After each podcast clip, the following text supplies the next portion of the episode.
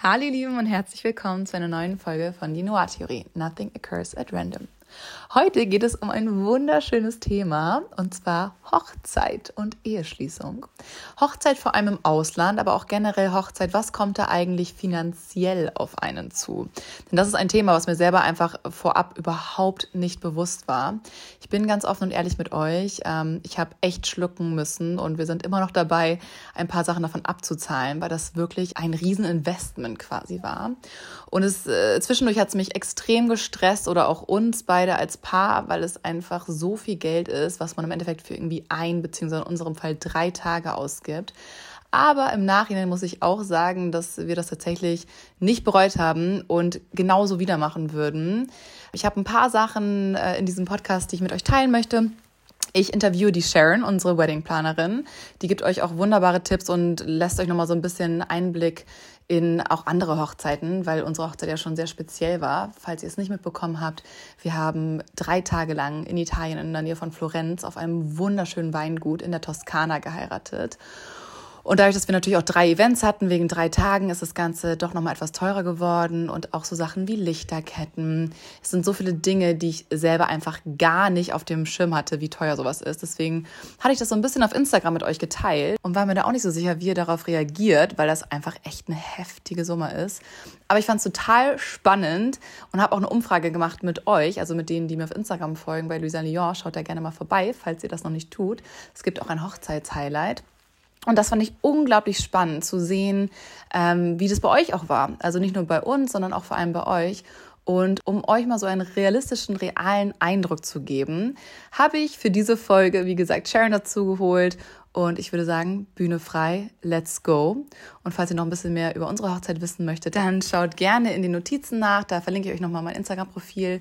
Und äh, auf Lisa Lyon findet ihr, wie gesagt, auch das Hochzeitshighlight mit euren ganzen Abstimmungen. Ich habe viele Sachen von euch auch geteilt und auch noch so ein paar Tipps, wo man eventuell etwas sparen könnte oder was sich auf jeden Fall lohnt. Ich wünsche euch ganz viel Spaß beim Zuhören dieser Folge. Wenn sie euch gefällt, freue ich mich unglaublich doll über eine positive Bewertung. Vielen, vielen Dank an dieser Stelle für euren tollen Support. Es macht mir wieder so Spaß, Podcast aufzunehmen. Deswegen vielen Dank, dass ihr mich so lieb wieder zurück willkommen gehießen habt. Und jetzt Bühne frei, let's go. Sharon von Edo Weddings und ich im Interview.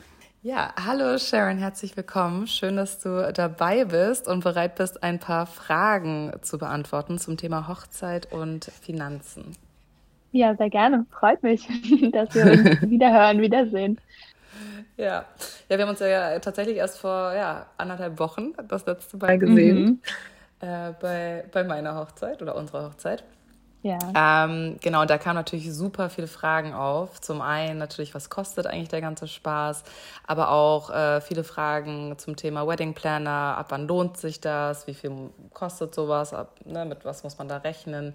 Ähm, und ich dachte, vielleicht fangen wir einfach mal direkt mit dem Thema Wedding Planner an, weil ich war ja am Anfang auch gar nicht so sicher, ne, ob man das braucht und inwiefern, was ein Wedding Planner eigentlich alles genau macht. Und im Nachhinein, jetzt nach der Hochzeit, vor allem auch im Ausland, kann ich sagen, es ist auf jeden Fall super hilfreich, wenn nicht sogar absolut notwendig. Es sei denn, man hat wirklich komplett Kontakte vor Ort und kennt sich dort sehr, sehr, sehr gut aus. Aber ich glaube, um wirklich den Tag zu genießen, kann ich persönlich es tatsächlich jedem raten, sich da Unterstützung zu holen und das vor allem im professionellen Bereich. Deswegen erzähl doch mal, wie läuft das normalerweise ab? Habt ihr feste Preise? Ist das irgendwie prozentual gesehen? und für wen lohnt sich sowas? Mhm. Ähm, also bei uns ist es so, ähm, das macht natürlich jeder Hochzeitsplaner ein bisschen anders, aber bei uns ist es so, dass man quasi einen fixen Planungspreis hat und wir unterteilen das so ein bisschen, ähm, ob es in Deutschland oder im Ausland stattfindet und ob es dann ein Tag ist oder mehrere Tage. Ich würde sagen, 95 Prozent der Hochzeiten, die wir haben, sind mindestens zwei oder drei Tage. Meistens sind es drei, also so wie bei euch. Und ähm, ja, also wie gesagt, wir berechnen einen Fixpreis und äh, da ist dann quasi alles mit, da, mit dabei, sodass man als Paar von vornherein weiß, womit man rechnen muss und mit welcher Summe man, man da quasi festplanen kann. Genau, und Hochzeitsplaner gibt es natürlich äh, wie bei allem große Unterschiede, natürlich auch was den Preis angeht. Ich glaube, man muss sich einfach bewusst sein, wofür man zahlt. Und es ist zum einen ähm, natürlich auch die Erfahrungswerte, die einfach äh, über die Jahre kommen und über die, äh, die Vielzahl von Events, die man äh, quasi ausrichtet und organisiert. Ähm, ein ganz großer wichtiger Punkt ist auch das Netzwerk. Du hast es ja auch schon angesprochen, gerade im Ausland ähm, ist das Netzwerk das A und O.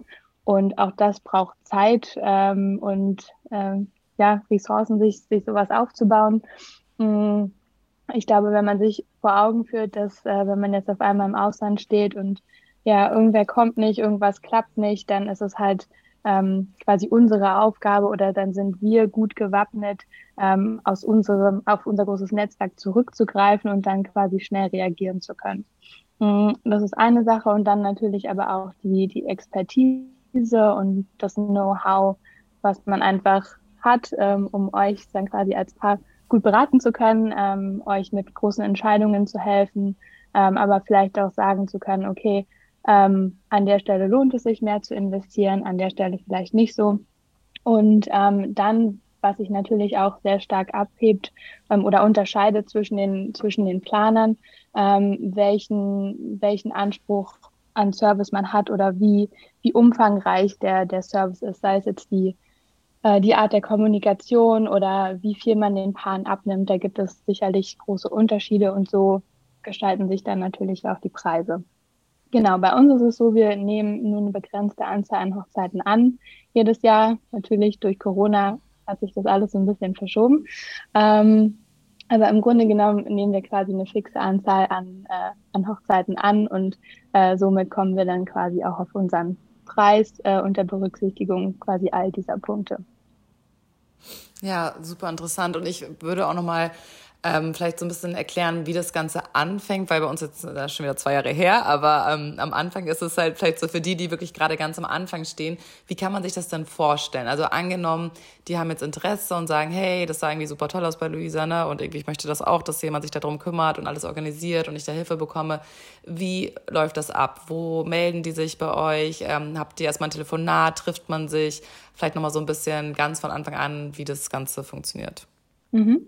Ähm, also die meisten Paare kontaktieren uns äh, ganz normal per E-Mail und dann ver vereinbaren wir ein erstes Gespräch, meistens über Zoom ähm, oder Skype oder wenn die Paare aus Berlin sind oder ähm, wir, wir sitzen ja in Berlin, ähm, dann trifft man sich auch persönlich, aber äh, in der Regel ist es so, dass das erste Gespräch quasi über Zoom stattfindet, wo wir uns einfach erstmal austauschen, was sind die Vorstellungen, ähm, wobei können wir unterstützen? Vielleicht auch, ähm, oft ist es so, dass manche Paare sagen, okay, wir wissen gar nicht so genau, wo wir eigentlich heiraten wollen. Äh, was sind denn zum Beispiel die Vor- und Nachteile ähm, von einer Hochzeit äh, auf Mallorca versus äh, Italien? Solche Sachen.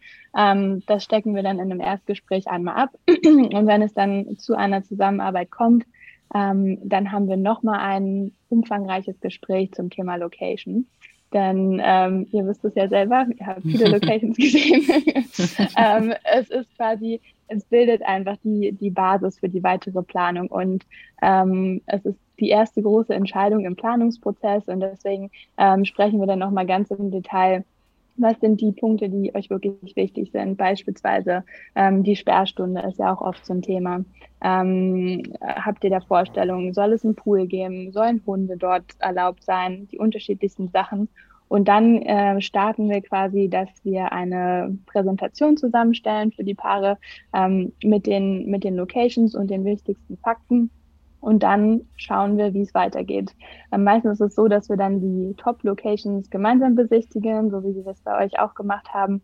Und ähm, ja, dass man dann ein Gefühl für die, für die unterschiedlichen Locations bekommt. Und je nachdem, ähm, ja, entscheidet sich quasi der weitere Planungsprozess. Denn manchmal ist es so, der Caterer ist vorgeschrieben, manchmal nicht. Ähm, das kommt dann so ein bisschen drauf an. Genau. Und ähm, vielleicht auch ein wichtiger Punkt, ähm, wir arbeiten mittlerweile mit einer Planungssoftware, wo wir natürlich auch ähm, ja, verschiedene Tools integriert haben, sei es jetzt ein Budgetplaner, ähm, was natürlich auch wichtig ist, dass man da zu Beginn einmal drüber spricht und gemeinsam Prioritäten setzt, ist natürlich wichtig. Ähm, und dass man natürlich auch während des Planungsprozesses nicht so ganz das Ziel aus dem Auge verliert, wobei, ne, es kommt manchmal vor. ähm, Genau, und da arbeiten wir quasi auch mit einer Checklist, wo die Paare einmal sehen können, ähm, ja, welche Punkte müssen passieren bis zum großen Tag. Und äh, da können wir dann auch direkt kommunizieren und man bekommt einfach mal so einen Überblick und beziehungsweise die Paare sehen, woran arbeiten wir gerade, ähm, was passiert im nächsten Monat, dass man einfach immer so weiß, wo man steht. Genau. Ja, ja, perfekt. Ja, genau, das muss ich auch sagen, war tatsächlich sehr hilfreich. Ähm, am Anfang hattet ihr das ja auch noch nicht. Ich glaube, ich habe ja jetzt so ein Jahr oder so eine die Software und am Anfang war es ein bisschen überwältigend, weil da so viele To-Dos waren. Aber ich muss sagen, gerade jetzt zum äh, Schluss hin, also wirklich so ein paar Wochen bevor es losging, hat mir das extrem geholfen zu sehen, okay, wo sind die Hauptkostenpunkte, äh, aber auch, äh, was muss wirklich noch gemacht werden, ne? was sind Aufgaben, die ich übernehmen kann, was sind Dinge, um die ihr euch kümmert, ähm, ab wann, was zum Beispiel auch cool ist bei der Software, es steht dann ja auch direkt, äh, bis wann was gezahlt werden muss, also zum Beispiel bei verschiedenen Dienstleistern stand dann ja auch direkt immer drin, okay, zum Beispiel Musik und Lichter müssen noch bis zu dem und dem Datum gezahlt werden. Also das fand ich persönlich auch sehr, sehr hilfreich tatsächlich. Ähm, richtig cool. Genau. Ähm, ja, genau. Also ich würde auch nochmal sagen, wo ich tatsächlich, also ich glaube, der erste Punkt natürlich, wo wir gemerkt haben, dass es sehr hilfreich war, äh, dich oder euch mittlerweile an unserer Seite zu haben, war natürlich die Location-Suche. Mhm. Äh, wir waren ja zweimal sogar zusammen in Italien und ähm, wir haben ja, ich glaube, beim ersten Mal haben wir neun Locations angeschaut. Mhm, ich glaube ja, auch, ne? ja. ja neun Locations. Äh, halten wir bisher den Rekord oder gibt es welche, die sich noch mehr? Weil wir haben uns ja insgesamt 16 sogar angeschaut. wir hatten tatsächlich den Rekord. yes. ähm, aber es, es, es war ja auch nicht, also ich meine, für mich ist es ja auch nicht schlecht, ähm, äh, ne, mit euch Zeit zu verbringen und Locations anzuschauen. Aber in der Regel ähm, sind es ungefähr drei bis fünf, so die Top-Locations, die man sich anschaut. Ja. Ja, man muss dazu auch sagen, wir haben natürlich da auch so ein bisschen so einen Trip draus gemacht und gesagt, okay, genau. äh, Dan war vorher noch nie in Italien, wir machen mal so eine kleine Italien-Rundreise und das war auch echt schön und ich fand es auch total interessant zum Beispiel, ich hatte ja, du hattest ja einige Locations vorgeschlagen, mhm. äh, zum Beispiel auch die Location, für die wir uns im Endeffekt entschieden haben, kam nicht von uns, also die hattest du auf jeden Fall vorgeschlagen, das weiß ich noch. Ja. Und es gab ja eine Location, die fand ich so schön, die hatte ich irgendwie über Pinterest gefunden. Die war da in Umbrien, glaube ich. Ne? Weißt du noch, dieses Kloster oder ja, was das war? Ja, genau, wo es keinen Pool und gab, ne? Meinst du die? Ja, und es gab, glaube ich, so einen Mini-Pool in der, in der, auch in dieser zweiten Location, aber es war ganz, ganz schlimm von der, also das war, der Standard war gar nicht gut von dem zweiten Haus. Mhm. Und da fand ich es auch ganz interessant, mal wieder zu sehen. Das ist so dieses typische, glaube ich, Instagram, Pinterest versus Real Life, weil das war so eine Location, die, glaube ich, auch ganz viele bereits gesehen haben auf Pinterest, weil da gibt es so einen Innenhof, der, wenn der geschmückt ist mit Lichtern, einfach unglaublich schön aussieht. Und die Location ist auch wunderschön.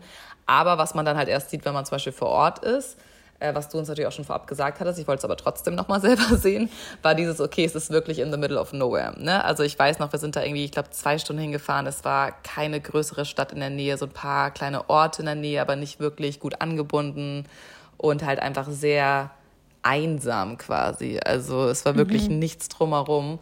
Und äh, da weiß ich auch noch, meintest du dann so, ja, es ist eine wunderschöne Location und so, kriegt man auf jeden Fall auch alles hin, aber das und das müsst ihr bedenken. Und genau dann kam dazu zum Beispiel, dass es keinen Pool direkt bei der Location gab. Und auch von der Logistik her wäre das einfach sehr schwierig zum Beispiel geworden. Und ja. da habe ich auch direkt gemerkt, okay, es war richtig gut, dass du dabei warst, weil das sind so Sachen, die man vielleicht, wenn man sich die alleine anschaut, so Locations, nicht dran denkt oder so ein bisschen überspielt und sagt so, ja, vielleicht ist es ja gar nicht so wichtig. Mhm. Aber jetzt im Nachhinein muss ich sagen, gerade so Unterkunft auch für die Gäste, wenn man sowas macht, dass die Gäste zum Beispiel vor Ort schlafen können oder ein Teil der Gäste, ist schon wichtig. Und bei unserer jetzigen Location haben wir auch so viel positives Feedback bekommen von den Gästen, die meinten, ey, das war so wunderschön und wie so ein Mini-Urlaub. Und das ist ja vielleicht auch das Ziel für einige. Ja. Deswegen da würde ich auf jeden Fall sagen, hat es sich schon mal sehr gelohnt, dass du dabei warst, weil du einfach Dinge angesprochen hast und auch gefragt hast, mhm. an die wir überhaupt nicht gedacht haben. Auch so, wo kann das Catering aufbauen? Wie kommen die am besten hin? Ja. Und das sind so Dinge, die man, glaube ich, als, Hochzeits, äh, als Hochzeitspaar an die denkt man einfach nicht in dem Moment. Ja, ich glaube, der gesamte Punkt Logistik ist einfach ein, den man erstmal komplett ausblendet, sondern erstmal guckt, okay, ist die Location schön, gefällt es mir, wie sind die Zimmer, wo macht man die Trauung, sowas. Ähm, aber dann so eine Sachen wie, äh, gibt es hier Starkstrom, braucht jemand Starkstrom? Oder brauchen wir einen Generator? Oder wo ist der Anfahrtsweg? Und das, das könnte dann potenziell natürlich so ein Punkt sein mit versteckten Kosten, wenn man die halt nicht beachtet im Voraus. Deswegen ähm, gucken wir dann natürlich nochmal mit so einem, äh, aus so einer unromantischen Perspektive drauf und äh, geben da auch so ein paar Tipps, genau. Ja, super. Ja, apropos unromantisch, kommen wir mal direkt zum Thema so Geld. Also, das ist ja tatsächlich eines der Sachen, die man irgendwie, ich glaube, gerade in diesem emotionalen Moment, wenn es um die Hochzeit geht oder man ist frisch verlobt und plant die Hochzeit, man hat vielleicht, ich glaube, jedes Paar hat ne, irgendwie so eine Vorstellung, was sie ungefähr ausgeben möchten, hatten wir auch. Wir sind auf jeden Fall deutlich drüber gekommen nachher. Ähm, wie ist das so aus jetzt natürlich unabhängig auch von Corona, das muss man ja so ein bisschen ausklammern, das war jetzt ja bei uns oder bei allen Pärchen, glaube ich, dieses Jahr nochmal extremer, weil wirklich alles teurer geworden ist. Aber wie aus Erfahrung würdest du schon sagen, dass die meisten so ein bisschen unterschätzen, was da äh, kostenfaktormäßig auf einen zukommt? Ja, wahrscheinlich schon, weil ich sag mal, wenn man jetzt mit einem Budget Summe X ankommt, ist das auf jeden Fall ja eine Menge Geld und ähm, das kann man ja auch gar nicht ähm, das kann man auch gar nicht bestreiten. Es ist eine Menge Geld, sei es jetzt 15.000, 20.000, 30.000. Es ist, es ist auf jeden Fall eine Menge Geld. Aber ich glaube, ähm, viele sind sich halt nicht bewusst, was so ein Tag einfach kostet. Ähm, und was so ein bisschen hilft, ist, ähm, oft sagen wir im Erstgespräch, okay, stellt euch vor, ähm, ihr geht in ein schönes Restaurant essen, ihr habt ein Drei-Gänge-Menü, ihr habt noch eine Flasche Wein dazu und eine Flasche Wasser. Da kann sich ja jeder vorstellen, irgendwie eine Summe X, wo man ist. Und mhm. ähm, dann hat man jetzt aber noch nicht den Raum, beziehungsweise man hat den Raum nicht für sich alleine. Man hat noch keine Blume auf dem Tisch, man hat vielleicht keine schöne Tischdecke, man hat kein Entertainment. Und so rechnet man sich das dann immer hoch. Und ähm, ich glaube, das ist dann der Punkt, wo viele verstehen, ah, okay, ja, doch, es, es kostet äh, doch mehr vielleicht, als wir gedacht haben. Ähm, und dann gibt es natürlich noch viele Kleinigkeiten, die sich, die sich dann am Ende läppern, wo man vielleicht, wenn man sich im Kopf ein Budget ausmalt, noch gar nicht unbedingt dran denkt. Ja, total. Also ich muss auch sagen, ich habe, glaube ich, komplett unterschätzt, weil ich hatte ja auch gar keine Ahnung, was so eine Hochzeit kostet, weil ich einfach selber vorher bereits nur auf zwei Hochzeiten war und auch keine, die jetzt so übertrieben mit Blumen und alles extrem wunderschön geschmückt und Wahnsinns-Location. Und ich dachte, glaube ich, also ich, ich muss so zurückdenken, aber ich glaube, ich dachte, vielleicht kostet das so 10.000, 20.000 Euro. Aber was ja auch wirklich schon extrem viel Geld ist. Aber dann jetzt im Nachhinein, also ich glaube, die, der größte Postenfaktor, das finde ich, hast du sehr, sehr schön gesagt mit dem Dinner, ist einfach das Essen. Also ich habe total mhm. unterschätzt, was es kostet, allein die Verpflegung. Und da fällt ja auch die Bar mit rein. Und wenn man zum Beispiel bei uns die Pizza Night noch macht oder vielleicht noch eine Poolparty oder je nachdem, ne, natürlich je mehr Tage, desto teurer und auch je mehr Gäste, desto teurer. Genau. Und ich glaube, gerade dieser Faktor, je mehr Gäste, desto teurer. Ich glaube, das ist vielen gar nicht bewusst, weil man im ersten Moment natürlich gar nicht daran denkt, was alles darunter fällt und dass natürlich jeder Gast, wie du gesagt hast, wenn man selber mal ein Dreigänge-Menü hat im Restaurant und das dann vielleicht mal 80 oder mal 100 oder mal 150 Gäste oder vielleicht auch nur mal 50 Gäste. Da ist natürlich dann direkt ein riesiger Unterschied. Mhm. Ähm, und das war so, so eine Sache, die uns, also da haben wir, glaube ich, am Anfang gar nicht dran gedacht. Wir haben erstmal überlegt, okay, wen möchten wir einladen? Wir waren dann irgendwie auch relativ schnell bei so knapp 100 Leuten und da muss ich sagen, auch im Nachhinein bin ich tatsächlich relativ dankbar, dass doch irgendwie auch relativ früh natürlich schon so ein paar Leute abgesagt haben, wo wir dann relativ schnell so bei 80 Leuten waren und jetzt im Endeffekt das habe ich auch unterschätzt, das haben ja auch alle gesagt, die schon mal geheiratet haben, meinten alle so, ja Luisa, du bist naiv, wenn du glaubst, dass wirklich niemand mehr absagt. Ich so, hä, nein, eine Woche vorher und es haben tatsächlich noch am, also an dem Tag selber Leute abgesagt. Mhm. Das heißt, äh, wir waren im Endeffekt, glaube ich, so 72, ich habe jetzt gar nicht nochmal nachgezählt, aber ich glaube, ja. vielleicht mit Make-up und, und wir haben ja noch den DJ und genau. ähm, Sänger dann dazu getan, vielleicht waren wir dann wieder bei 74. Aber ich finde, das war wirklich eine richtig gute Größe und natürlich, wenn man weniger macht, desto günstiger wird es. Aber ich glaube, das ist ein guter Punkt, einfach, dass man schon mal beim Essen und Location sind, würde ich sagen, mhm. so wirklich die größten Kostenfaktoren. Genau, also man sagt ungefähr so 50 Prozent äh, sind Catering und Location. Ähm, wobei hier gibt es vielleicht auch noch zwei Punkte zu beachten. Also viel definiert sich natürlich über die Gästeanzahl in Bezug auf Catering, aber auch jeden Stuhl, den man mietet und so weiter. Aber es gibt natürlich auch einige Punkte, die sind fix und da ist es egal, ob es 100 Gäste oder zwei Gäste sind. Sei es jetzt Foto, Video, Beauty, Trauredner, das sind natürlich alle Punkte, die bleiben immer gleich. Und da sind dann natürlich auch manche Paare überrascht, die vielleicht auf uns zukommen und sagen, ja, sie wollen nur mit 25 Gästen heiraten. Warum dann trotzdem mhm. noch das Budget relativ hoch angesetzt ist? Weil die Punkte ändern sich einfach nicht. Und eine Sache beim Catering vielleicht, ähm, da macht es natürlich einen Unterschied über die, über die Anzahl der Gäste, klar. Aber es ist auch meistens so, dass ähm, der Menüpreis günstiger wird, je mehr Gäste es sind. Ähm, einfach nur, weil es natürlich andere Mengen sind, die man einkaufen kann. Also ähm, manche Gäste oder manche Paare wundern sich dann, okay, warum ist denn jetzt das gleiche Menü für 50 Personen deutlich teurer als für 80? Das liegt einfach daran. Ah, okay. Ja, das ist auch ein guter Punkt. Gerade auch nochmal, dass diese Fixkosten halt teilweise wirklich dann gleich bleiben. Mhm. Ich habe ja auch eine Umfrage gemacht, was so bei meinen äh, Followern quasi die Hochzeiten kosten. Es war auch echt komplett unterschiedlich, aber natürlich auch sehr abhängig. Es gab welche, die haben wirklich nur zu viert in Las Vegas geheiratet ne? und dann mhm. vielleicht noch die Flüge übernommen. Äh, das war übrigens auch eine Frage, apropos äh, Kosten übernehmen. Das habe ich mhm. ganz extrem aufgestellt bekommen, gerade bei ähm, Destination Weddings. Das war ja auch eine Frage, die ich dir damals gestellt hatte. Wie verhält sich das eigentlich? Muss man oder wird das ähm, äh, quasi, äh, wie sagt man, erwartet von den Gästen, dass man die Anreise und Übernachtung übernimmt? Was ist da so deine äh, generelle mhm. Erfahrung? Also hier würde ich sagen, alles kann, nichts muss, aber ich glaube absolut nicht, dass es erwartet wird von den Gästen. Und ich würde sagen, in ja, 99 Prozent der Fällen ist es auch so, dass die Gäste selber für ihre Flüge und Unterkunft zahlen. Und da kann man es ja dann auch so ein bisschen kommunizieren, wenn es dann zum Thema Geschenke geht, dass man einfach sagt, hey, wir freuen uns, dass ihr den Weg auf, auf euch nehmt, ähm, dafür zahlt und wir erwarten kein Geschenk oder so. Wir freuen uns einfach, dass ihr kommt. Genau, ja, so haben wir das auch geregelt. Also wir haben auch gesagt, weil wenn man, ich finde, wenn man bei einer Person anfängt, dann muss man, finde ich, für alle übernehmen. Also ich finde es blöd, wenn man irgendwie, sag ich mal, von 20 Leuten irgendwie nur übernimmt oder den engsten Freunden, weil das spricht sich dann ja auch rum. Und bei uns war auch einfach klar, es ist finanziell, sitzt es einfach wirklich nicht drin. Ich sag mal, wenn man für 80 Leute irgendwie nochmal Flüge und Unterkunft zahlt und wenn da auch Leute aus dem, wirklich aus dem weiten Ausland kommen, dann ist man da ja safe nochmal schnell bei 30.000 bis 50.000 Euro und das war bei uns jetzt ja. einfach wirklich nicht drin. Ja. Ähm, hat bei uns auch tatsächlich niemand irgendwie negativ aufgenommen. Ähm, das war uns ja auch super wichtig, dass wir eine Location finden, die gut angebunden ist, wo eine größere Stadt in der Nähe ist, wo man dann selber entscheiden kann, ob man theoretisch zum Beispiel campen möchte, ob man irgendwie in ein kleineres Bed and Breakfast geht, ob man in ein Luxushotel geht.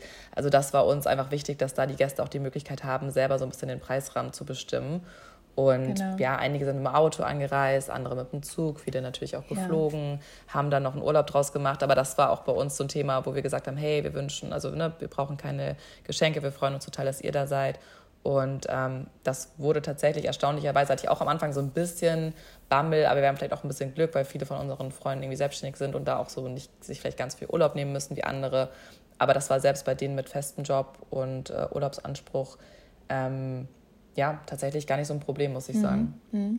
Was wir vielleicht schon öfter oder was öfter mal vorkommt, ist, wenn sich jetzt die Paare beispielsweise für eine sehr teure Location entscheiden, wo auch alle mit übernachten können, beispielsweise, oder ein Großteil mit übernachten kann, und sie dann denken, dass sie diesen Preis nicht eins zu eins weitergeben wollen, dass sie dann eine Differenz bezahlen. Das kommt tatsächlich öfter mal vor, dass man dann sagt, okay, wir würden unseren Gästen Summe XY äh, ja, weitergeben und die Differenz teilt dann das Paar. Ja, stimmt. Das, ja, ich, das hat, da hatten wir, glaube ich, auch mal drüber geredet, weil ich mhm. weiß noch, wir hatten uns eine Location angeschaut, die war auch richtig schön, diese, die so ein bisschen wie so ein Dorf gestaltet war. Ja. Äh, weißt du noch, mit dem großen Pool unten. Mhm. Und da konnten, glaube ich, 80 Gäste schlafen. Ja. Und die Location war echt wirklich toll und die war auf jeden Fall, glaube ich, unser, unter unseren Top 3. Aber dann haben wir auch im Endeffekt gesagt, dass es irgendwie, haben wir uns nicht wohlgefühlt, wenn man in dem Sinne dann ja von allen wirklich erwartet, dass sie dort schlafen. Mhm. Und das wäre auch ziemlich teuer gewesen. Dann haben wir auch gesagt, okay, ähm, da fühlen wir uns jetzt nicht so wohl, wenn wir sagen, es müssen alle dort quasi schlafen. Und mhm. deswegen war es tatsächlich dann auch ein Grund, warum wir uns gegen die Location entschieden haben. Aber sie hatte einen Heli-Landeplatz. ja, die hatte viel Potenzial. Also da hätte man auch noch ein bisschen mehr Geld ausgeben können. genau. Da dachten wir auch noch, dass Justin Bieber vielleicht äh, zu unserer Hochzeit kommt. Also das waren einfach noch andere Zeiten. Richtig. Nein. Ja, nee, aber es gibt wirklich wunderschöne, wunderschöne Locations. Und würdest du sagen, ähm, dass es preislich vielleicht auch gesehen Unterschiede gibt bezüglich der Länder? Also jetzt zum Beispiel, ihr macht ja schon viele Hochzeiten in Italien, aber jetzt so Spanien oder auch vielleicht Griechenland. Würdest du sagen, man kann das so pauschal sagen oder hängt das sehr von der Location ab? Ähm, ich glaube, so pauschal kann man es gar nicht sagen, denn ich glaube, genauso wie natürlich auch die Unterschiede allein in der Toskana ziemlich groß sein können, ist es in anderen Ländern genauso. Also ich würde da nicht so doll differenzieren, muss ich sagen. Ja. Ich habe das Gefühl, dass, also ich glaube hier, als wir uns, die haben wir uns im Endeffekt ja gar nicht angeschaut, wir waren dann ja relativ schnell bei der Toskana, aber hier so am Maifi-Küste ist, glaube ich, schon nochmal deutlich teurer als ja, Toskana, kann oder? es auf jeden Fall. Und äh, großer Punkt, äh, wir hatten jetzt auch diesen Sommer eine dort. Ähm, Punktlogistik ist einfach Wahnsinn, ähm, weil man muss sich einfach bewusst sein, dass vieles nur mit Stufen erreicht werden kann. Es gibt nicht wirklich Parkplätze ähm, und man muss einfach einen Punkt im Budget einplanen. Zum Beispiel, dass äh, die ganzen Blumen von oben nach unten getragen werden müssen. Das braucht Zeit und natürlich auch Personal und das ist dann ein Kostenfaktor. Ja, okay. Ja, das, ist, das sind echt gute Punkte, an die man, glaube ich, wirklich selber nicht denkt. Es sei denn, man kommt aus der Branche. Genau. Ähm, eine Sache, die mich persönlich noch sehr interessiert, du heiratest ja selber bald. Ja. Ähm, wie ist es bei dir? Planst du deine eigene Hochzeit? Machst du das quasi selber jetzt mit deinem Team? Oder sagst du, nee, da vertraue ich dann tatsächlich auch auf jemand anders, damit ich damit gar nichts zu tun habe? Ähm, nein, also ich plane sie selber, weil ich habe mir mit Absicht, ähm, da wusste ich noch gar nicht, dass Corona kommen wird, ähm, zwei Jahre Zeit gelassen mit der Planung, damit ich ähm, sowohl das Plan der eigenen Hochzeit genießen kann, plus die von unseren Paaren und ähm, bin es quasi relativ entspannt angegangen. Aber ich habe eine andere Planerkollegin an dem Tag, die mir quasi alles äh, abnehmen wird, weil ich weiß, was alles passiert im Hintergrund und ich möchte davon einfach nichts wissen. ja. ja, apropos, sind eigentlich irgendwelche Sachen bei unserer Hochzeit schiefgelaufen, von denen wir gar nichts wissen, weil ihr das alles von uns abgehalten habt? Ähm, schief gelaufen? Naja, also es gibt immer der Punkt, wo sehr viel Stress aufkommt. Irgendwann ist er immer, meistens ist er kurz vor der Zeremonie. Ähm, einer der Dienstleister war ungefähr zwei Stunden verspätet mit dem Aufbau, was alles andere so ein bisschen ins Wanken gebracht hat. Aber da ist es natürlich gut, dass wir halt auch vom Team zu dritt waren, sodass man sich da aufteilen kann, wenn sowas mal der Fall ist. Und ähm, deswegen haben wir alles gut hinbekommen. Ansonsten hätte die Dinnertafel nicht zu dem Zeitpunkt so ausgesehen, wie sie dann ausgesehen hat. uh, okay. Ja, krass. Ja, das ist irgendwie echt verrückt, weil man natürlich als, äh, ja, als Paar, Brautpaar oder auch als äh, Gäste davon überhaupt nichts mitbekommt. Ne? Also auch dieser ganze Aufbau, wir haben uns dann ja auch äh, den Tisch, das fand ich übrigens auch eine sehr schöne Idee von euch, dass ähm, sich das Pärchen quasi vor den Gästen nochmal den Tisch anschaut, bevor mhm. es dann losgeht mit dem Dinner. Und ähm, was ich da allein gesehen habe, ich meine, allein wegen dieser Hitze, wir hatten ja wirklich fast 40 Grad in der prallen Sonne, die Kerzen sind innerhalb von gefühlt Minuten äh, da schon direkt geschmolzen. Also da kann ich mir nur vorstellen, was das auch für euch für ein Stress war, auch mit dem Wintern, vielleicht mit den Menükarten. Das sind so Dinge, an die denkt man halt einfach mhm. so als Gast ne, oder als, als Paar gar nicht.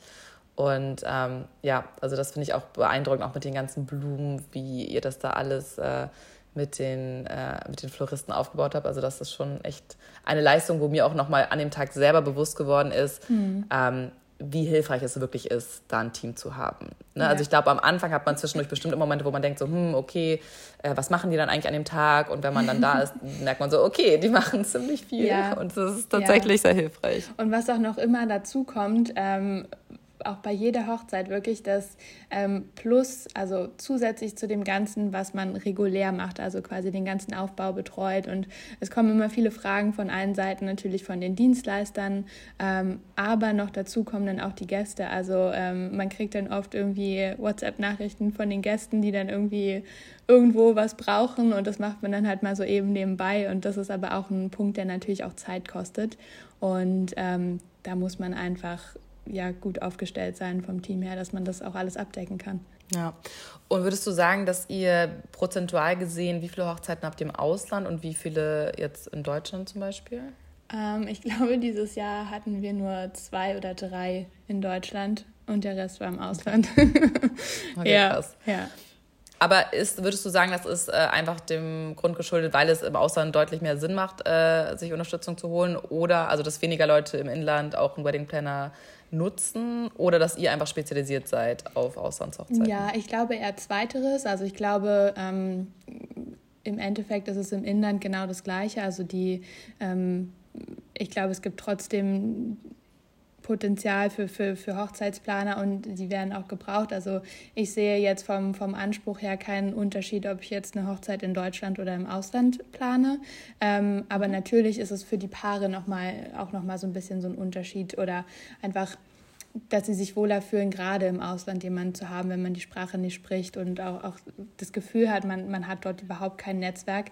Wenn man im, in Deutschland heiratet, hat man ja immer noch das Gefühl, okay, zur Not könnte man ja da und dahin fahren und noch schnell was besorgen. Ob es dann im Endeffekt so ist, ist die Frage. Aber man hat das Gefühl, man hat die Möglichkeit und im Ausland eher wenig.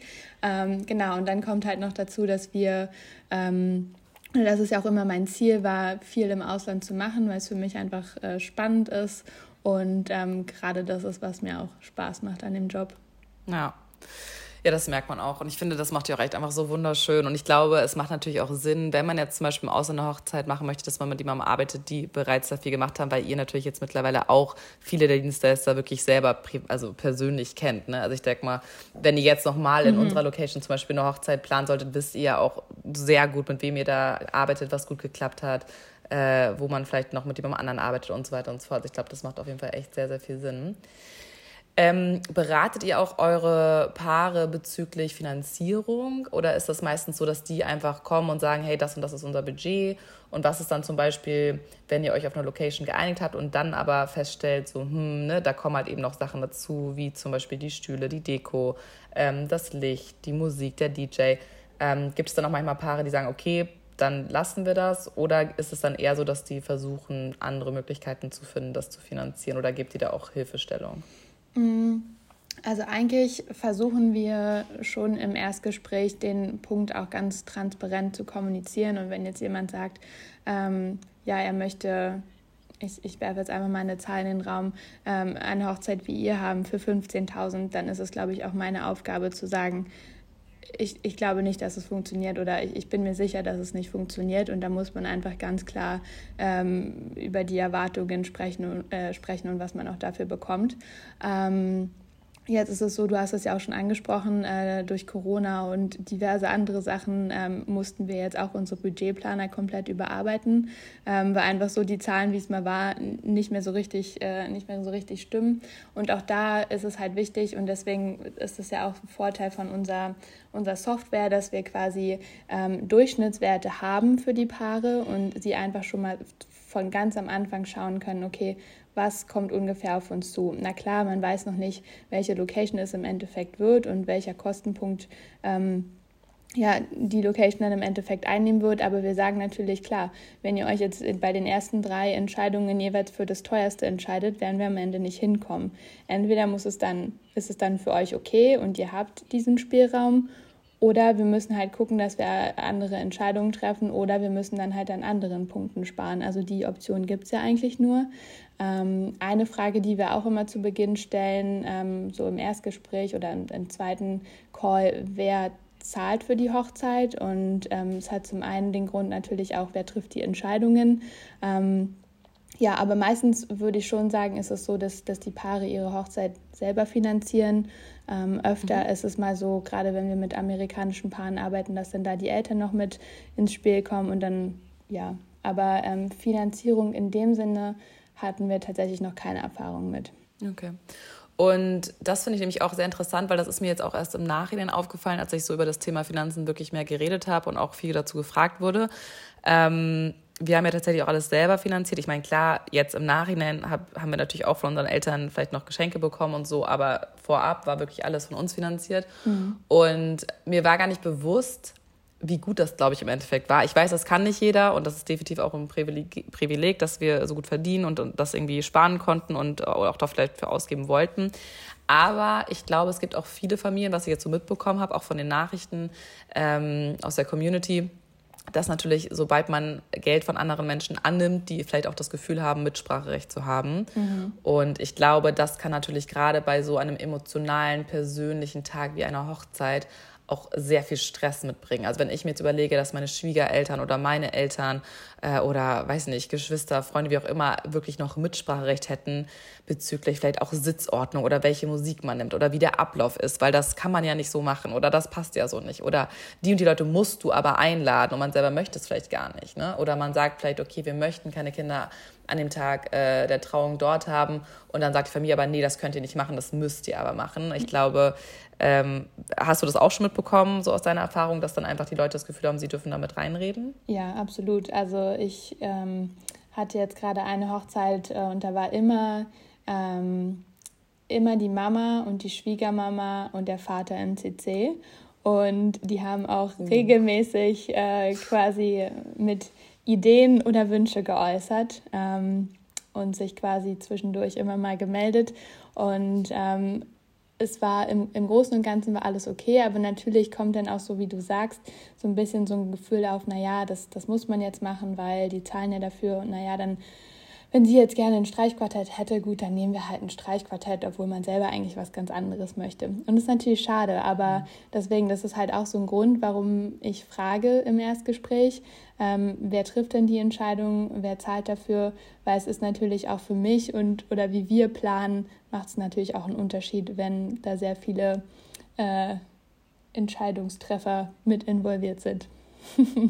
Ja, klar, ja, voll. Ja, ich denke mir gerade, wir haben ja auch schon mal viel Kontakt gehabt, wobei ich habe das ja auch dann einfach übernommen, weil ich dachte, allein schon wegen der Sprache und ich weiß, ich bin viel mehr drin im Thema und im Endeffekt wollte ich ja auch die ganzen Blumendeko, das war Dan jetzt ja zum Beispiel nicht so wichtig, dass das alles so schön aussieht. Äh, deswegen haben wir dann ja auch tatsächlich das meiste einfach ähm, im Team besprochen und ich habe das dann, dann immer geupdatet. Ich glaube nämlich auch, dass es wirklich schwierig wird, wenn nachher äh, auch von der Brautpaarseite da mehr als zwei Leute involviert sind. Das ist dann ja wirklich auch für euch einfach schnell unübersichtlich ne? und kann, kann schnell schwierig werden. Aber klar, ist ja auch nicht immer vermeidbar. Ja. Ähm, mich würde nochmal interessieren, siehst du selber jetzt, du bist ja auch schon länger in der Branche und hast ja in Amerika angefangen, wo ich glaube, die Hochzeitsbudgets nochmal ein bisschen höher sind. ja. Ähm, oder, oder die Leute vielleicht einfach bereit sind, mehr für so Festivities zu zahlen.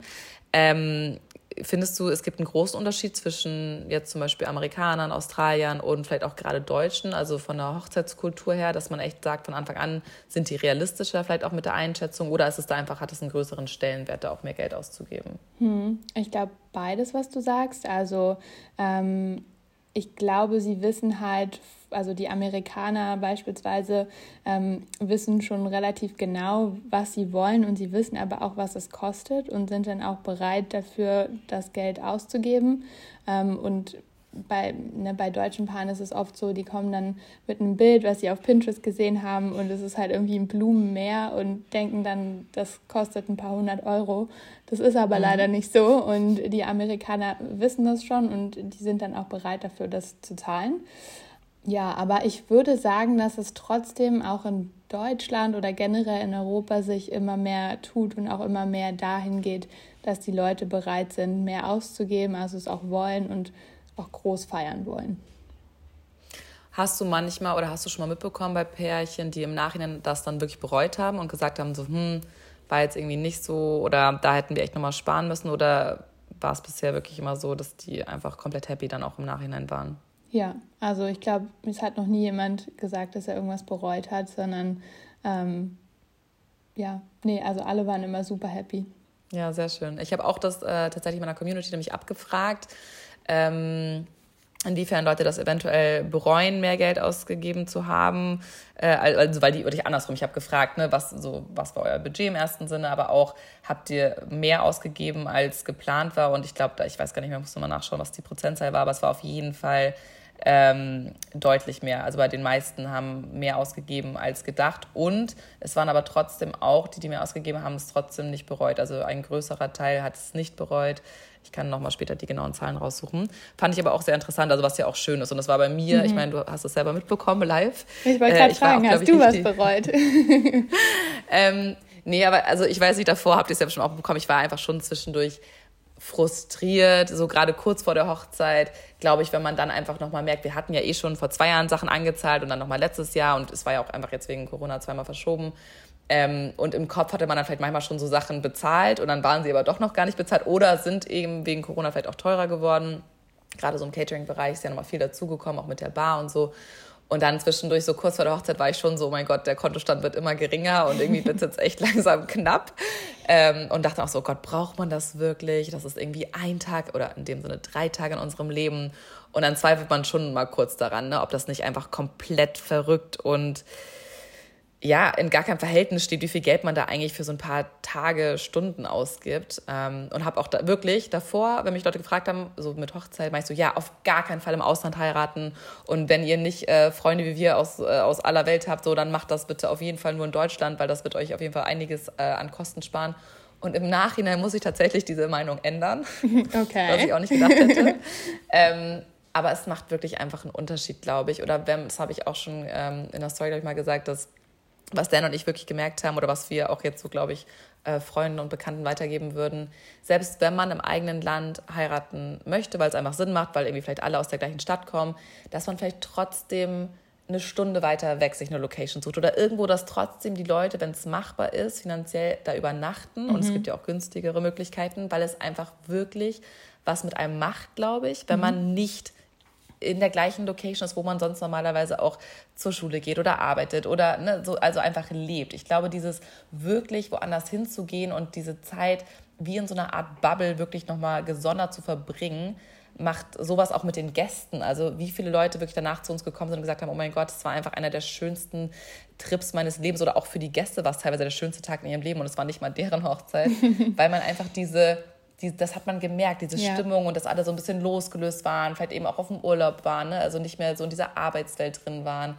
Ähm, das macht auf jeden Fall was mit einem und das fand ich ein wunderschönes Gefühl, was ich so tatsächlich gerne weiterempfehlen würde, mhm. wenn es machbar ist. Ja, ich glaube aber auch, ein, also ein Riesenpunkt ist halt einfach diese, dieses Konzept, dass man nicht nur diesen einen diesen einen Tag hat, sondern einfach mehrere Tage mhm. hat, ähm, weil man merkt schon immer, also es ist ich glaube auch jetzt, wenn, wenn's, wenn ich an meine Hochzeit denke und mir dann vorstelle, dass die Leute so aus der ganzen Welt angereist kommen, einfach nur damit man Zeit zusammen verbringen kann, dann stelle ich mir das unglaublich schön vor.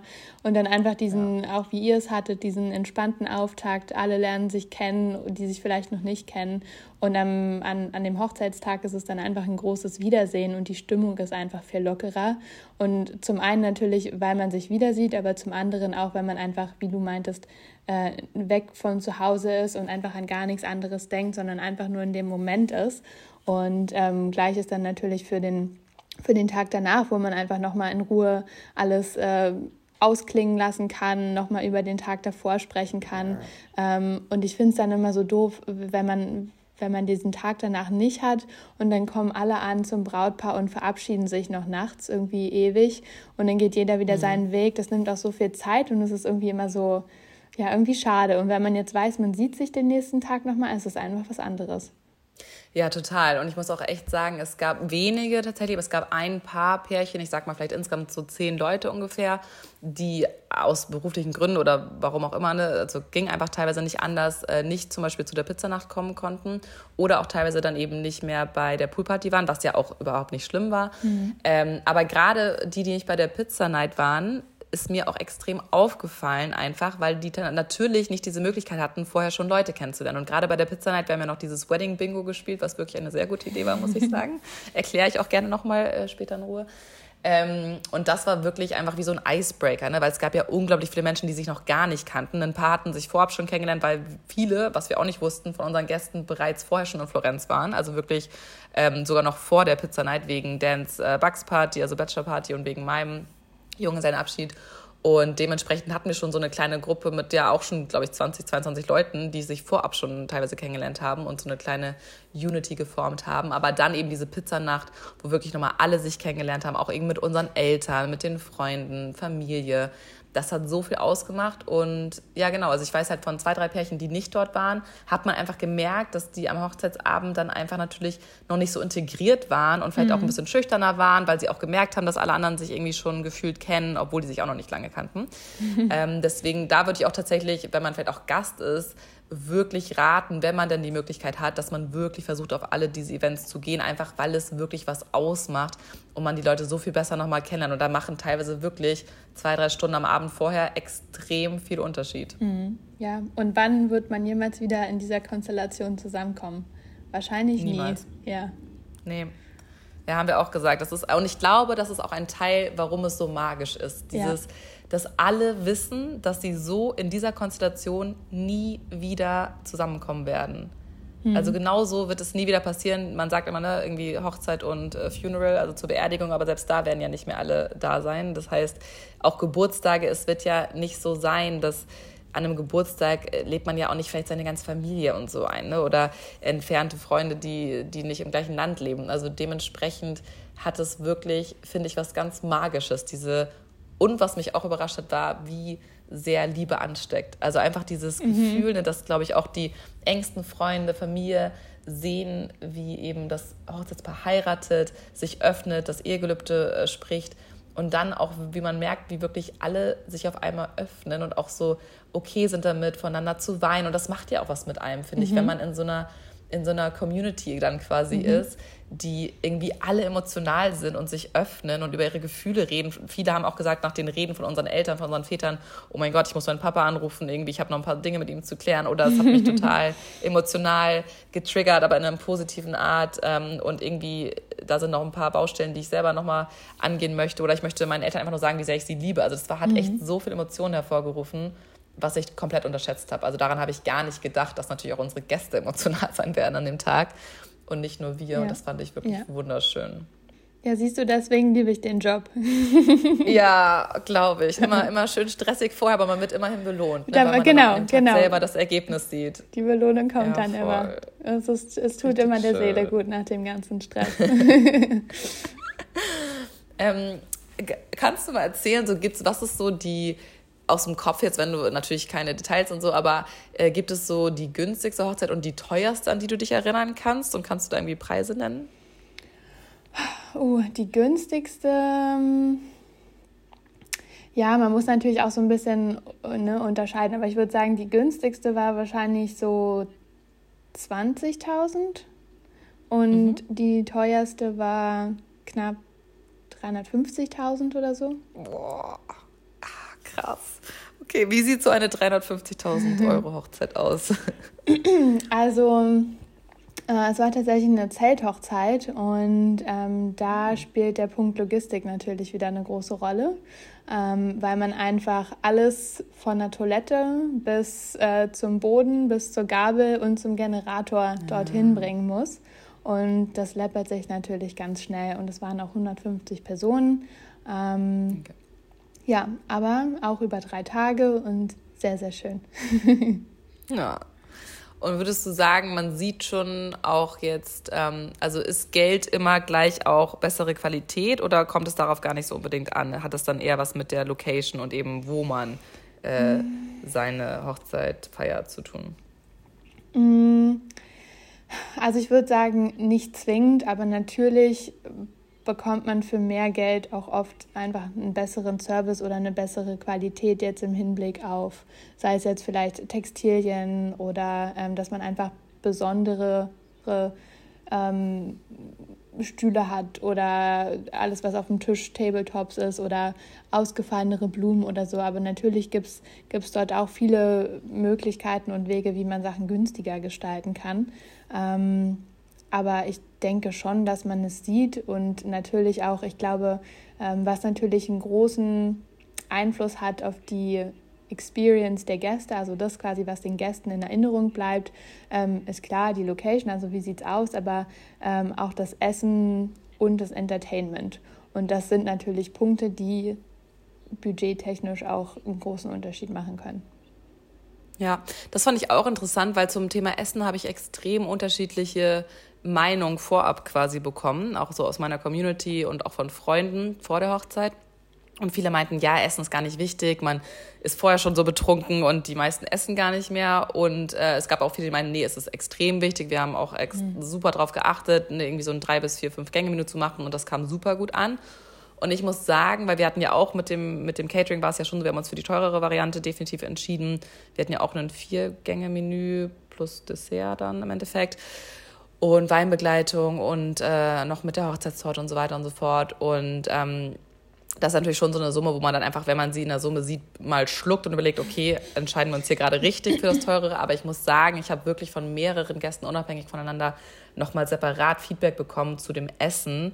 Ähm, erstens von der Qualität einfach, dass es unglaublich lecker war, ähm, aber auch zu dem Service. Und ich glaube, das ist tatsächlich so ein Punkt, das hattet ihr auch vorab mir schon oder uns gesagt, ne, dass ihr da auch einen anderen ähm, Caterer empfehlen könnt, dass ihr aber einfach aus Erfahrung wisst, dass dieser wirklich auch vom Service extrem gut ist. Mhm. Und das war wirklich so. Also die hatten ja auch, glaube ich, sechs ähm, Leute, also Star vor Ort, Kellnerinnen, äh, die uns da bedient haben, wo wirklich alle Gäste meinen, es war nie das Glas leer. Also ich habe zum Glück nicht so viel getrunken beim Dinner, aber es war wirklich so, man immer, wenn man den Wein kurz hingestellt hatte, war er auch direkt wieder äh, voll.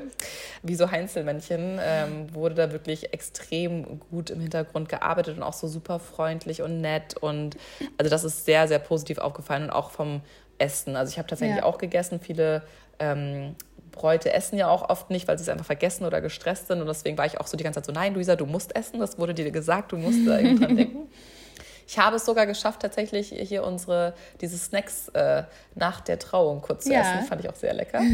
ähm, also ich muss sagen, Essen ist tatsächlich doch auch, finde ich, ein wichtiger Punkt. Also vielleicht halt nicht für jeden, wenn man eher so eine Partyhochzeit macht, wo es wirklich nur um die Feier geht, ist vielleicht nochmal anders. Aber gerade wenn man jetzt wie bei uns auch so tagsüber und in einer schönen Location und man hat vielleicht sehr geschwitzt oder ne, ist sehr emotional mhm. nach diesem nach der, nach der ähm, Eheschließung, dann würde ich sagen, ist es schon ein wichtiger Punkt, dass man auch gutes Essen hat.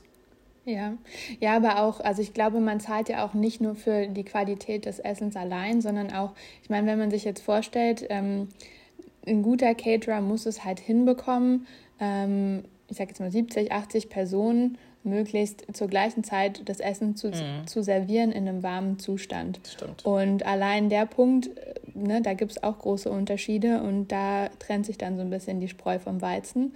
Und dafür zahlt man halt auch mit. Und ich meine, wenn es jetzt auf einmal dann eine halbe Stunde länger dauert, bis das ganze Essen rauskommt, das hat einen, einen riesen Einfluss auf den Hochzeitstag auch an sich. Ne? Und Stimmt. wenn man sich dann vorstellt, man hat vier Gänge und auf einmal dauert jeder Gang irgendwie doppelt so lange und dann könnt ihr am Ende nur noch zwei Stunden feiern, weil der Caterer so lange gebraucht hat.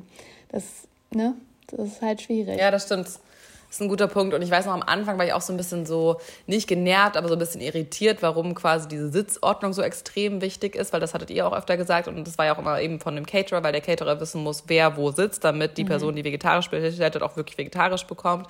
Und ich muss sagen, im Nachhinein hat es schon Sinn gemacht, weil ich glaube, dass, oder könnte mir vorstellen, dass viele Caterer das vielleicht auch gar nicht jetzt so äh, spezifisch genau wollen und dann, weil die Leute sich eh nochmal umsetzen und so. Und ich glaube, da ist echt so ein Zeitfaktor auch, wo dann echt nochmal viel schiefgehen kann, ne? weil es dann einfach ein kompletter, komplettes Wirrwarr ist, wenn sich die Leute umsetzen und dann Absolut. der dann doch das oder an dem Tisch sagt, ich möchte jetzt aber doch die vegetarische Variante, die sieht besser aus. Und das war bei uns wirklich gar nicht. Also das ist, äh, hat alles sehr, sehr smooth, finde ich, so was ich mitbekommen habe, ge gepasst, mhm. äh, funktioniert und das war wirklich positiv. Ja. Ja, perfekt. Ja, vielen, vielen Dank auf jeden Fall für deine ganzen Antworten. Jetzt nochmal so als letzte Frage. Hast du irgendeinen Tipp noch, irgendwas, was du wirklich äh, allen zukünftigen äh, Bräuten ähm, oder auch, äh, wie sagt man, Bräutigam? Was ist da die Mehrzahl? Das weiß ich auch immer nicht so genau. Also ich, ich sage immer Paare, weil Brautpaare, das ja. sticht ja so ein bisschen das einiges aus, aber ja, das stimmt, okay. Also was würdest du zukünftigen Paaren raten, was, wo sie wirklich nicht sparen sollten oder wo sie eben mit mehr Geld rechnen sollten? Also was ist so eine Sache, wo du sagst, es hat sich bisher aus deiner Erfahrung immer gelohnt, dort zu investieren? Also an erster Stelle natürlich ein Hochzeitsplaner. nein, ähm, nein, also ich denke auf jeden Fall, äh, Catering ist ein großer Punkt und ähm, Entertainment. Es ist schwierig, wenn du mich so fragst. Ich finde natürlich auch die Deko super wichtig. Aber ja, ja weil es einfach, es, es bleibt für mich vielleicht nicht genau die Blume oder genau das Gesteck in Erinnerung, aber es bleibt ein Gesamtfeeling einfach in Erinnerung. Und ja. die Floristik trägt halt, oder die gesamte Deko trägt halt maßgeblich dazu bei. Deswegen, aber ich glaube, es ist halt, man muss immer gucken, wie tickt jedes Paar, was sind die Punkte, die einem wichtig sind und dann muss man einfach ein gutes Mittelmaß finden. Ja, also ich muss sagen, auch eine Sache, die mir tatsächlich auch im Nachhinein noch aufgefallen ist, was ich auch so nicht extrem erwartet hätte, war tatsächlich neben den Blumen, von denen ich wirklich unglaublich begeistert war, die ich so wunderschön fand und sehr traurig war, dass ich sie nicht mit nach Hause nehmen konnte, alle, ähm, fand ich tatsächlich die Lichter ja. extrem wichtig und die, das weiß ich auch, es war ja noch ein großer Kostenpunkt Ähm, ich glaube, so Lichter und Akustik haben ja allein irgendwie nochmal 6.000 oder 7.000 gekostet bei uns. Und das war schon nochmal, wo man so kurz geschluckt hat und überlegt hat, so, okay, braucht man das wirklich? Und die Location zum Beispiel hat ja auch nur mit irgendwie, ich glaube, zwei Anbietern gearbeitet, äh, von denen sie eben diese Lichterinstallationen annehmen. Und das war zum Beispiel so ein Punkt am Anfang, wo wir uns die Location angeschaut haben, dachte ich halt, das wäre mit drin. Weil auf jedem Bild, ne, was man von dieser Location kannte und jede Story waren einfach diese Lichter zu sehen. Das heißt, man geht irgendwie unterbewusst direkt davon aus, dass es mit drin ist und dann so, ja, nee, das muss man alles extra dazu buchen. Ja. Ähm, ja. Und da war ich dann am Anfang so ein bisschen so, hm, weiß ich nicht, wollen wir das jetzt extra dazu buchen? Lohnt sich das wirklich für die drei, vier Stunden, die wir da irgendwie am Dinner-Table sitzen? Aber wie du gesagt hast, es ist dieses Gesamtbild. Und einfach für die Gäste, wenn die, bei unserer Location war es halt schön, weil man ja aus diesem Innenhof, der abgeschlossen war, dann die Türen geöffnet hat und dann runtergegangen mhm. ist in diesen Garten. Und das war wirklich einfach, finde ich, so ein wunderschöner Moment, wie aus einem Film, wirklich. Wenn man da diese Stufen runtergegangen ist und die Lichterketten, der wunderschön gedeckte Tisch mit der Deko, mit den Blumen, mit der Live-Musik. Ähm, mit Tim, der da gespielt hat. Also es war einfach, mhm. glaube ich, dieses Gesamtpaket, genau. was, wenn man da die Blumen weggelassen hätte oder auch die, die Musik weggelassen hätte, die Lichterketten weggelassen hätte, ich glaube, das ändert schon sehr viel mehr, als man denkt. Ja, ja. Man muss eigentlich versuchen, immer alle Sinne anzusprechen und dann erzeugt man ein Rundumbild oder ein gewisses Ambiente und das ist im Endeffekt das, was in Erinnerung bleibt oder irgendwas magisch macht. Ja. Okay, eine letzte Frage noch. Was fandest du, ihr habt ja auch relativ viel mitbekommen von unserer Hochzeit, ja. als in dem Sinne jetzt außenstehende Person, die jetzt ja nicht uns, äh, gut, du kanntest uns jetzt schon, aber unsere Familie nicht. Was fandest du bei unserer Hochzeit so am schönsten? Oder wo hattest du das Gefühl, dass auch die Gäste irgendwie am meisten mitgenommen, beeindruckt, also bewegt ich, hat? Ich glaube, ein super magischer Moment war zum einen, was du vorhin meintest, als wir die Türen geöffnet haben und ihr dann einmal alleine den Tisch gesehen habt, weil klar, man, man stellt sich viel vor, aber ähm, man plant so lange und dann sieht man auf einmal, wie alles zusammenkommt. Aber ich glaube auch, als ja. wir das, wir haben es ja quasi dann nochmal gemacht mit den Gästen und auch mit der Musik und ähm, ich stand quasi in diesem ja, in diesem Tunnel-Innenraum und ähm, habe einfach nur gehört, wie immer, als die Gäste quasi den Tisch gesehen haben, haben sie immer so, wow, wow. Ja. Und wirklich jeder. Und das war einfach so schön. Dann hat jeder irgendwie sein Handy gezückt und wollte ein Bild machen. Manche sind einfach nur raus und haben's, äh, haben so auf sich wirken lassen. Und das war so ein total schöner Moment, weil es gefühlt auch dieser Moment war, wo alles zusammenkam und man mhm. aber auch gesehen hat, dass die Gäste es genauso wahrnehmen. Und das fand ich schön. Ja, total. Ja, das fand ich auch ganz lustig, weil ähm, das haben auch irgendwie, glaube ich, die Gäste, hat tatsächlich niemand mitbekommen. Ihr meintet ja noch zu uns, äh, theoretisch, wenn ihr Lust habt, könnt ihr euch so da hinten im Garten verstecken und quasi so ein bisschen zugucken, wie die Gäste reinkommen, weil man das ja sonst theoretisch verpasst als Paar. Ja. Äh, und dann haben wir uns wirklich so hinten in der Ecke ähm, bei dem Tor, da gab es so ein Tor, wo das Catering auch mal rein und raus ist, haben wir uns so hinter so einem äh, Zitronenbaumkübel äh, ähm, versteckt und haben dann wirklich beobachtet, wie die Gäste raus sind. Und es hat einfach niemand nach rechts geschaut. Niemand. Wirklich yeah. von den 80 Gästen oder so. Es hat, weil die waren alle einfach nur geflasht, glaube ich, von diesem Anblick und alle waren echt so wow. Und es war auch, finde ich, total schön, das nochmal so sneaky mitzuerleben, ohne mhm. dass sie es wussten. Ja, voll. Ja, ja, vielen, vielen Dank. Äh, super interessant, sehr, sehr lieb. Ich glaube, das wird einigen hoffentlich ähm, sehr gut helfen. Vielleicht nochmal so, wenn jetzt jemand sagt, so, hey, Shannon hat mich voll überzeugt, ich finde das richtig toll, ich möchte auch, dass sie meine Hochzeit plant. Äh, wie können sie sich oder dich am besten kontaktieren? Über Instagram oder über E-Mail am besten? Mm, also mit einer Anfrage am liebsten äh, über E-Mail, einfach damit nichts untergeht bei Instagram. Ähm, aber wir können auch gerne vorher einmal über Instagram schreiben. Aber wenn es um eine konkrete Anfrage geht, gerne ähm, an sharon at ido-events.de. Ja, und nochmal kurz zur Klärung, weil das werde ich oft gefragt, das heißt wirklich Ido und nicht I do, obwohl man denken würde, das heißt I do, aber aus irgendeinem Grund heißt es Ido. Magst du es nochmal kurz erklären? Ja, genau. Ähm, also es ist ja so, dass wir natürlich viele Hochzeiten machen, aber auch Firmen-Events. Und lustigerweise alle Paare, die zu uns kommen, kommen in einem Hochzeitskontext, denken natürlich I do, was auch völlig fein ist.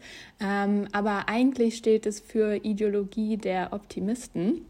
Und ähm, ja, wir versuchen einfach so ein bisschen, wenn es möglich ist, es ist natürlich oft schwer bei, bei, ähm, bei Events oder auch bei Hochzeiten, ähm, aber wir versuchen einen nachhaltigen Aspekt mit reinzubringen und würden jetzt zum Beispiel sagen, wenn jetzt ein Paar zu uns kommt und sagt, wir möchten 100 äh, Plastikballons steigen lassen in den Wald, dann würden wir sagen, mach das doch lieber nicht. Ähm, oder mhm. irgendwelche Lampignons. Also wir, wir, versuchen einfach zu gucken oder auch, dass wir Floristen darauf hinweisen, dass sie nicht mit äh, diesem grünen Schaum arbeiten, der ganz schlecht für die Umwelt ist, solche Sachen.